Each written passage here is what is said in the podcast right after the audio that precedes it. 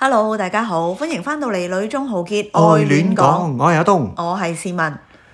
好，已經有一段時間冇錄音啦。係啊，因為有啲誒、呃技術上問題啊，冇錄音就唔係技術上問題，但係今日想錄音嘅時候就發生咗一啲技術上嘅問題。咁咪即係技術上問題啦。OK，乜都賴晒落去，咁就 OK 㗎啦。 O K，咁所以大家可能啲音質又有啲奇怪咁係樣。就比較陰質啲嘅。係我哋呢排啲錄音水平真係非常之唔穩定。係啊，不過因為我哋都想同大家分享翻嘅近況啦，所以大家忍耐下啦，係啦。咁我哋順利係咪叫順利咧？都順利嘅。係啦，順利手腳齊全咁樣係啦嚟，到加拿嗯嚟大到加拿大啦，係啦。咁啊，點解會話啊係咪順利咧？其實咧喺我哋入境嘅時候咧，都有啲唔順利嘅情況嘅。幕後花絮係咪？係啦，即係一定要講下呢個幕後花絮啦。幕後花絮其實好多人都關心啦，我哋叫第一次坐長途機，嗯不如講一個體驗先啦。嗯即係大家就擔心我哋會唔會，即係你嘅腰骨又痛啊，我哋會唔會好唔習慣啊？長途機其實對於我嚟講都冇乜嘢嘅，嚇，係啦，咁啊係誒氣流比較多 啲啦，即係我哋無論喺香港起飛，或者喺台灣轉機，嗯或者我哋嚟到呢個多倫多落地咧，其實都啱啱遇着唔好嘅天氣，係，但係其實嗰個氣流應該係都屬於比較溫和嘅。係即係因為係大正家常 嘅。係啦，即係因為有時咧啲氣流真係勁咧，其實個機師係會要啲空姐都要坐低冇㗎嘛。咁但係都冇呢個係咯，佢事哋情都發行生動自如啊，係啊只不過我自己神態驚啫。 其實其實架機係冇乜嘢，不過你個心嚟一嚟，係，唔係我其實係震一震我都驚嘅，我 係冇辦法。 咁你第時點算？ 跟住大家就會問啦，咁你第時點算啊？第時搭船咯，我第時得，我屋企係咯即係宣教士應該係要搭船嘅， 或者帶定保濟丸咯。都冇再提， 遇到先再算啦其實當晚都叫做準時落機嘅，嗯嚟到加拿大應該係大概十點零十一嚇。係點。啦，唔夠十一點係啦，咁當時就有弟兄姊妹啦喺機場外面等我哋，係一個好特別嘅狀態，因為我哋係攞旅遊簽證過嚟等呢個工作簽證嘅，咁、嗯所以去到個移民局嘅時候，我就係好誠實咁樣去講呢個狀況出嚟，咁佢就問我係即係做乜嘢嚟加拿大噶嘛嘅，，係咯，咁我就好坦白咁樣講。我做嘢係啦，咁跟住佢就話：咁點解你攞旅遊簽證啊？咁我就同佢講話：誒、其實因為個旅遊簽證都有一段時間，所以誒、我哋已經申請晒所有嘢，個嗯 officer 就有啲反應咯我其實佢嘅反應都係好温和嘅喎。，啊，佢佢嘅反應就係好奇怪咯，我覺得温和地奇怪啊係咯啦，，即係我覺得佢係唔知道點做，係咪？但係佢好似就係話俾我聽，嗯，你咁樣做唔啱規矩喎、誒啊係咯，即係佢係咁講咯。但係我哋聽到另一個版本就係其實我誒，大家只都係咁樣做。係啦，只要我哋做足晒所交足晒所有嘅資料，咁喺、等候嘅過程，佢一路都未做呢，我哋係可以咁樣入境，然之後就誒、呃落地嘅時候呢，攞個工作簽證。係咁，亦都關乎我哋嘅工種啦，所以大家就唔好亂咁跟， 即係呢個唔係一個官方嘅答案。不過佢就好明顯，佢俾我感覺就係我哋咁樣做係好奇怪，嗯同埋佢好坦白咁樣講，如果你同我講你嚟工作咧，你唔應該攞旅遊簽證。咁佢嘅意思就係想想我哋點樣咧，我都唔記得咗。係啦，其實我哋係唔知佢想我哋點嘅，佢就淨係叫我哋坐埋一邊等。冇錯。咁我哋亦都收到個消息咧，就係、其實喺咁嘅狀況之下咧，其實即係佢係有可能叫我哋自己買機票翻去另外一個地方咁。嗯，即係總之眾說紛紜啦，意思就係、所以我哋一等咧就等咗兩個鐘頭係前後啦，，係啦，咁啊，其實對於我哋嚟講啊，冇乜嘢嘅，要等兩個鐘。係係咯，即係可能我哋喺即係柬埔寨嘅日子咧，係其實都係撲嚟撲去、等嚟等去同噶啦。埋等政府官員等兩個鐘都係好小事。冇錯，係啦，即係至少我知道咧，即係其實我哋嚟到多倫多個移民局係做嘢嘅，嗯，係啦，佢哋係做緊嘢或者即誒、 anyway 佢哋 係處係理中，係啦處理緊我哋係啦呢一個 case 嘅，係咁啊等咯嗯係啦，就唔係出咗去傾偈嘅。係啦，即係唔係叫我哋喺度等啊等等等到唔知幾時咁樣。不過嗰陣時係有一啲心急，因為已經係夜深啦。冇錯，即跟住係又有有朋友係啦，有等頂緊尖我會等哋，緊，即係好得意啦！即係我哋朋啲朋友有啲就會好戥我哋心急啦，嗯係啦，即係又覺得真係搞錯移民局點解即係做唔到呢啲嘢啊咁樣係咯。但係對於我哋嚟講就係真係覺得冇乜所謂嘅，係咯，件事一定會解決到嘅嗯，嚇，係件事終於都解決到啦，係啦，係啦，咁所以都感恩啦，我哋就好順利咁樣嚟咗啦。好似嚟到之後，其實都唔算有一個好嚴重嘅適應問題喎。係啦。你係咪講緊 jet lag 嘅問題咧？都係嘅，因為大家都覺得我哋好有問題。係咯，我哋應該要好有問題嘅。 因為其實我之前已經打聽過，即係第一 jet lag 聽就聽得多啦。嗯咁其實 jet lag 究竟係咩嚟嘅咧？有幾叻咧？係啊，有幾叻咧，會令到我哋點叻法咧咁係啦，樣。同埋會係有啲咩反應咧？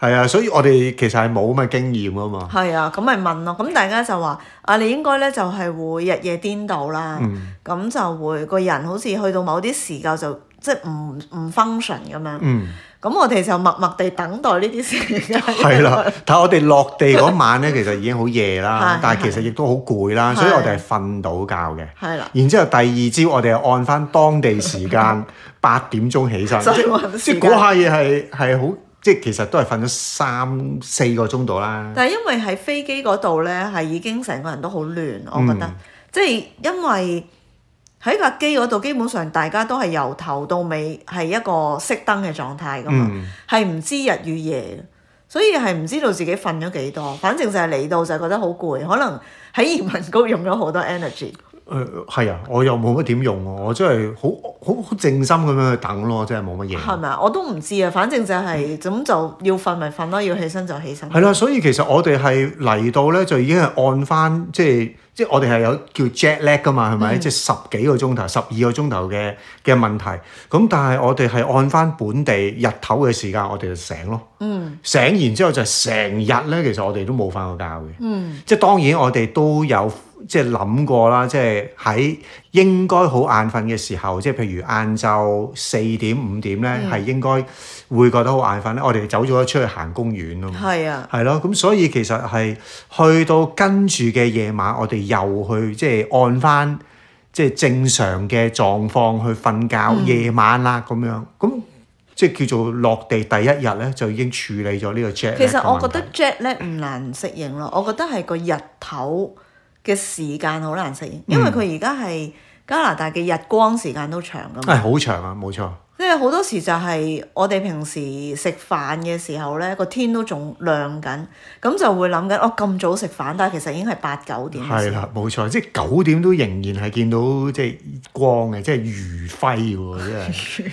所以我就覺得難適應，即係或者未係好適應嘅就係呢樣嘢咯。係啦，咁我哋就好順利就講到去大家都好關心嘅另外一個問題啦，除咗時差。嗯，適應咗個天氣未啊？係啦，即係。誠實地答未咯，係，但係唔係即係呢啲太簡單嘅答案啊嘛，即係太簡單嘅問題係咯，即係簡單到我個答案其實實係要答你未適應噶嘛，即係我我 jet 咧已經搞掂，已經勁咗一次，咁冇理由天氣都話 冇問題啦，我唔凍啊，咁短袖衫 OK 咁樣噶嘛，乜個問題係真係好凍啊！我覺得即係我哋係已經叫做咧喺香港適應咗，但係由四十度嘅地方去翻香港二十度咧，我哋已經覺得寒噶啦嘛。係啊，係啦，咁再加上咧，即係好搞笑嘅就係我哋臨嚟多倫多之前咧，其實咧多倫多嘅天氣係二十幾度嘅，已經覺得嗯唔緊要啦，我哋應該都啲衫都夠頂嘅嗯咁樣。點知就係我哋落機嗰一日啊，嗯係啦，啲天氣咧係突然間即係嗰個温度驟降，嗯去到接近零度咯。係。咁我覺得凍都 OK 嘅，因為咧係好多人都話啦，即係加拿大凍還凍，但係室內一有暖氣，嗯所以都係易適應嘅。咁我覺得喺個温度上面，對於嗰個温差係 OK 咯，即係相對比比比較 OK。嗯真係冇香港咁凍。佢暖還暖，但係可能喺柬埔寨咧係慣咗好開揚啊！嗯所以開咗暖氣冇風，對於我嚟講係一個好又唔可以話唔舒服咯，但係好奇怪嘅感覺。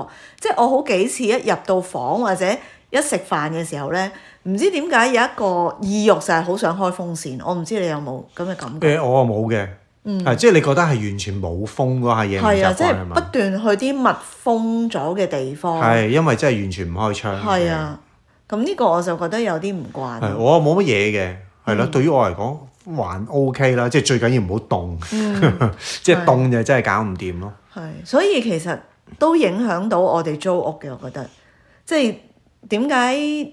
其實有啲弟兄姊妹都好熱心啦，即係問我哋啊，會唔會誒、呃考慮租 basement 啊？因為呢度嘅租金都比較貴，但係 basement 對於我哋嚟講唔係考慮個環境咁簡單，而係我哋真係好怕凍。係咁我諗就係如果要順利可以生存到第一年呢，其實呢一個係好關鍵咯。係。係啦，咁其實嚟到多倫多俾我一個真係超乎咗我原本嘅想像咧，就係其實呢個多倫多係真係好大 咯。誒 嗰個多倫多定呢 個多倫多？即係呢個多倫 多，嗰個係哥林多，OK，嗰個係哥倫多，好冷。OK，係啦哥倫多大街。係啦，多多倫多大過哥林多哦，OK， OK，係係啦，即係因為其實喺網上面睇資料咧，其實就知道即係多倫多有本身多倫多市同埋叫大多倫多，嗯，係啦，咁其實我哋係依家嘅位置咧係位於大多倫多嘅，係啦，咁好難想像嘅係其實我哋喺嗰個地方叫做 Richmond Hill 咧，其實係一個市。啊，即係對於我嚟講咧，係誒唔係好想像到究竟呢個市有幾大咯。咁係、要落到地就係一條街去另一條街咧，原來係可以行半個鐘嘅喎，我冇想像過嘅咁樣咯。係，所以個空間感係真係多好多啦，比起香港，其實比柬埔寨我覺得都多嘅，嗯，因為柬埔寨雖然話冇咁密集，但係佢個人嘅距離其實好近。冇錯，咁呢一度就係好似你喺街上面見到好多人喺個車入邊，但係未必好多人喺度行咯，係係誒唔好講喺街有冇人行啦，即係我哋喺個商場都未必。即係我哋住喺朋友嘅屋企，佢門口嗰笪空地咧，係咯、即係屬於佢屋企噶嘛。 嗰笪、空地已經係我哋兩個尾門咁大咯。 係我哋我哋曾經就好職業病咁喺度諗啊，如果俾啲小朋友喺度咧，可以圍到兩個月。 不過呢個都係每個地方唔同啦，係即係我覺得又會明白啊點解外國我哋嗰陣時話外國人可以咁友善，即係見到面唔識嘅人都打招呼，因為你好難 好難見到人，係啦，所以見到人都要友善啲咁樣 啦。 你喺香港，如果你每個人都打招呼，你會好唔得閒。係咯喺金鐘站度係打咯，招呼。即係喺香港又好，喺喺柬埔寨都好啦。即係隔離屋，如果你你見到隔離屋嗰個喺屋裏面嘴藐藐，你都見到，係咪？喺度你唔會咯。 你可能見到隻浣熊對住你嘴藐藐咯，係啦。咁所以地方大都仍然有土地問題啦，係啦。咁呢個就將來有機會再分享點樣去面對啦。冇啦，我覺得生活適應上邊，我諗食住行呢啲都係需要多一段時間去適應嘅，嗯，係咯，係咯，我覺得都誒、呃感恩嘅係啊，我哋嚟到，因為即係有教會嘅弟兄姊妹去接待我哋啦，咁、所以其實我哋喺誒真係衣食住行各方面咧，其實都冇一個好大嘅困難啦，即係係真係照照顧顧得非常。係好啊，嘅你真係呢好排感飲咗人嗯啲咩湯啊？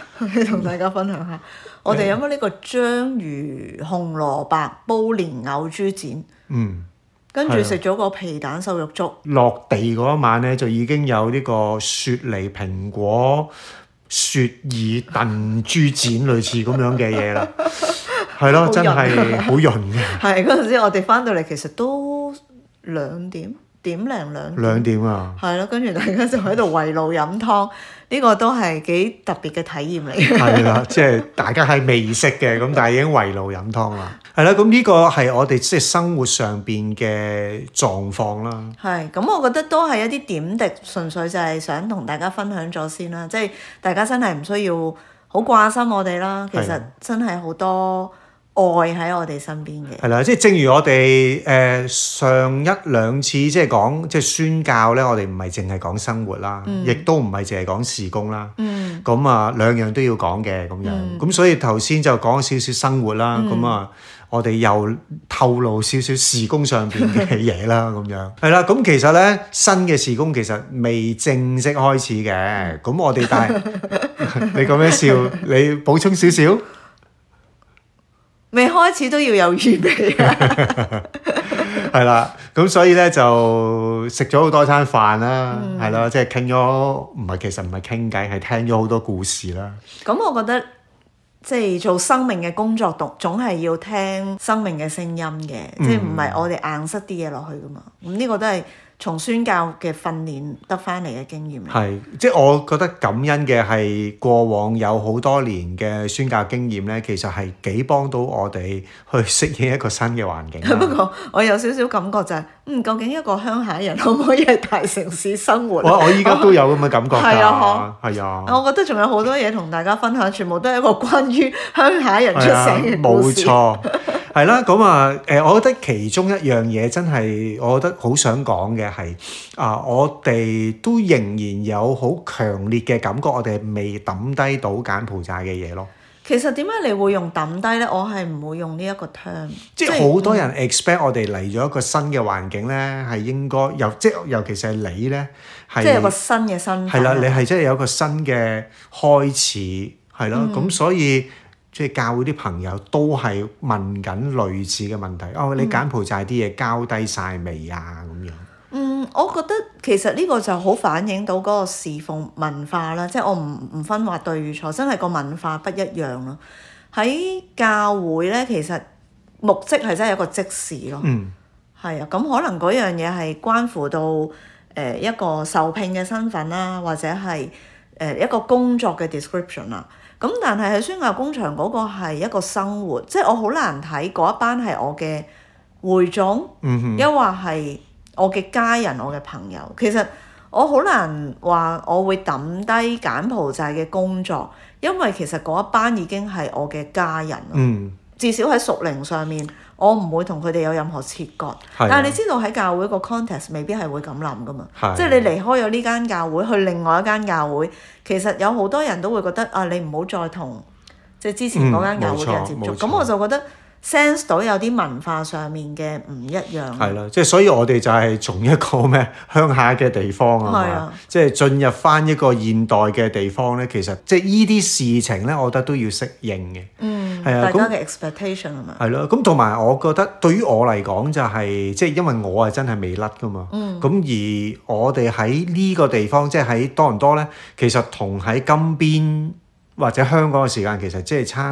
半日啊。十二至十三，係啊，咁所以其實我係呢個禮拜咧，其實當我瞓覺嘅時候咧，柬埔寨嘅日頭，其實我個心都係不斷喺度掛住，所以我瞓得唔好嘅。嗯，係啦啊所以你唔係因為時差，我唔係時差，係因為掛住佢哋。係啊，真係呢呢一樣嘢係我希望我可以快啲揾到我嘅時間表嗯咯，即係以至到我會舒服啲咯。係啊，因為其實科斯島嘅係我仍然需要同佢哋有一啲即係時間係可以直接聯繫嘅，即係唔可以等幾個鐘頭先復啊咁樣。咁、嗯即係我覺得誒、都需要時間去適應啊咁樣咯。嗯嗯，係啊，係。咁但係我哋呢個禮拜都聽咗好多次啦，呢句説話唔使急，慢慢嚟。 係啦，即係即係咁喺我哋仍然喺度適應緊，或者去嘗試緊去揾翻我哋嘅時間表，即係特別我哋嘅即係侍奉嘅時間表咧。其實同時間就係我哋誒、呃出去食飯，聽好多故事，其實好得意嘅，即係佢哋講完之後咧。都知道我哋係啱啱嚟啦，所以佢哋就會講誒唔使急，慢慢嚟咁樣。嗯，你聽到呢句説話有咩感覺㗎？我覺得我哦梗係唔使急，慢慢嚟㗎啦， 係咯，呢個唔需要你講啦，係咯，你逼我都逼我唔嚟，你夾我手指我都係唔會同你快嘅。我真係仍然仍然好柬埔寨嘅，嗯係啦、咁同埋我覺得即係我唔嗯想去有好大嘅壓力，誒、我要咁快。我就一定要去開波啊，嗯，係咯，我用呢個字眼咯。即係就係因為講咗呢句咧，反而係仲有一種壓力 喺度係嘛嗯，其實有啲嘢真係急唔嚟咯，我只可以話。係即係我哋其實係根本已經係急唔咪嚟，同埋，我我覺得有兩樣嘢啦。第一就係、其實我感覺我我哋嘅時間節奏咧係已經有少少超標完成㗎啦，即係已經係比預期中早。嗯，即係譬如大家都 expect 啊，可能 jet lag 啊一個禮拜啦，你預一個禮拜，咁我哋其實嗰一個禮拜真係做咗好多嘢咯喎。係喺佢哋眼中係做好多嘢，係啦，咁係啊咁所以其實所有嘢都已經係褪早咗。係咁我都唔知，啊我都開始覺得嗯係係咁上下啦，我都好難再要求自己再接受接收多啲嘢。冇錯，即係其實喺仍然應該要瞓好多覺嘅時間，我哋係已經聽咗好多 故事，嗯，係咪即係咁所我以就要啲時間去消化啦。係啊，所以以係真係有啲超超額完成嘅係。啊我期望或者大家嘅節奏可能唔一樣，咁我覺得就要 tune 咯呢樣嘢。係咁第二樣嘢就係、我唔知道係咪都喺柬埔寨生活咗一段日子啦。咁有啲嘢係真係需要有個節奏，即係你可以逼我，我可以好快完成咗俾你，但係亦都好明白咧，我好快完成唔代表嗰樣嘢係大家都想要咯。嗯即係個 product 我係可以做到俾你，但係我自己又唔滿意，其實你亦都唔滿意，咁咁何必呢？即係我會有啲咁嘅感覺唔嘅。係即係始終其實我哋即係講咗好幾次，我哋嘅狀況就係其實係一個鄉下仔、鄉下妹入咗大城市嗰種感覺，即係我啊我諗我其實我哋都強調咗幾次嘅，就係、我哋唔係香港嚟，我哋係柬埔冇寨錯，嚟，係啊係啊即。係以免大家有一個錯誤嘅 expectation，就會有啲失望咁樣。誒、呃我係咯，都驚呢一樣嘢係啊啊！即係其實大家可能真係冇諗，我哋從一個正四十度嘅角度裏邊咧，去到一個零度角度，其實已經係一個幾大嘅即係一個嘅 difference 嚟嘅。咁同埋即係我哋即係始終由柬埔寨嚟到多倫多去面對一間好大嘅團隊啦，其實即係我唔知啊，即係嗰個適應咧，真係真係唔可以急咯。嗯，係啊，係。不過喺大城市生活嘅人，佢哋對適應嗰個節奏同我哋都會有唔一樣。係咁，但係係咯，即係咩我我都唔知可以點講。唔係，我覺得調翻轉就係、其實回想翻啦，即係喺大城市，譬如喺香港咁先算啦。喺香港去嘅宣教士或者短宣隊，其實去到柬埔寨都係會有好多唔適應嘅。嗯，咁我覺得大家都係要去學嗰樣嘢咯。即係如果我哋話啊，上帝係一個即係國度嘅主，咁佢係容納到唔同嘅節奏咯。嗯。係咯。咁呢個就將來再同大家分享。係啦，咁啊，到最後係咪啊？可以最後啦，係嗯啦、有冇一啲即係覺得感恩嘅事情？感恩一定有嘅，其實一路數算都係都係感恩嘅，係即即係係由由我落哋地落啦地啦，跟住可以有人照顧我哋冇嘅錯起居啦。誒、我哋將來可以再分享多啲，譬如朋友帶我哋去睇樓啦，雖然未租到屋啦， 係啦，做親都俾人搶啦，係啊啦，即係係越搶屋啊，即係啦，咁。但係背後都仲即係都係睇到恩典，唔係睇到話啊人哋同我哋搶啊乜都冇啊咁。係係啦，咁樣咁我哋又冇水土不服喎、呢、個亦都係好有恩典嘅事情嚟嘅喎。同埋我哋落地第一日去食飯。嗯，係啦，呢、一個我覺得我覺得真係要要講嘅一個感恩事項啦。嗯係啦、落地第一日食飯嘅時候，誒、就撞到阿表姐啦，嗯係啦、即係佢哋有啱啱去嗰間餐廳，係啱啱喺個喺嗰個 area 度食飯，係係啦，即係約都唔使約就已經撞到係。啦，一轉身一個華麗轉身就見到我哋係 啊，嘅。即係我覺得表姐係，我覺得係有一有一啲嘅啟示係咯，我唔明啊，我哋嘅親人嗯，係啦，都係喺我哋側邊嘅。係啦，咁到最後啦，有冇啲好想快啲完成？就係講一樣，誒揾到樓，唔係買到樓，係揾到一個租到嘅地方，喺個 budget 以內，係一個可以休息嘅環境。係啦，又交通方便，又近教會，即 係其實係好多要求，即係好多條件嘅。係，係啦咁我我又覺得，譬如教會需要近嘅係因為我哋都未有車啦，咁交通亦都真係好唔方便，咁所以又真係好難取捨嘅。嗯，係咯，所以希望快啲揾到啦。咁你有冇即係其另外一個你覺得好需要快啲完成嘅嘢？首先都係揾到屋啦，我以為你話跟住就係揾車啦。喂，揾車都都好在乎我哋揾到嘅屋係住喺邊度咯。係係啊，所以有一個盡快 set up 到一個可以住嘅地方，咁先至可以專心工作。係啊漏咗一樣嘢，我哋攞嗰張紙啊。哦，呢、個我哋留翻下個禮拜再 OK 同大家講 OK 因為都呢、個禮拜都發生咗好多事， O K，係啦。今次個製作可能好簡陋啊，大家接納下啦。係啊， 係咯，唔使急，慢慢嚟。最緊要快。 喂，不過我想問翻你最後咧，其實你呢集係想做愛戀講定亂咁嚟嘅？呢集係愛亂講，愛亂講係咪？OK，咁就愛亂講啦。 我哋越嚟越亂。 好啦，咁下次唔知幾時啦，我哋睇下整唔整翻好啲器材先啦。係啦好，啦真係技術上嘅問題嚟㗎。嗯嗯，好啦，下次再見，拜拜。拜拜。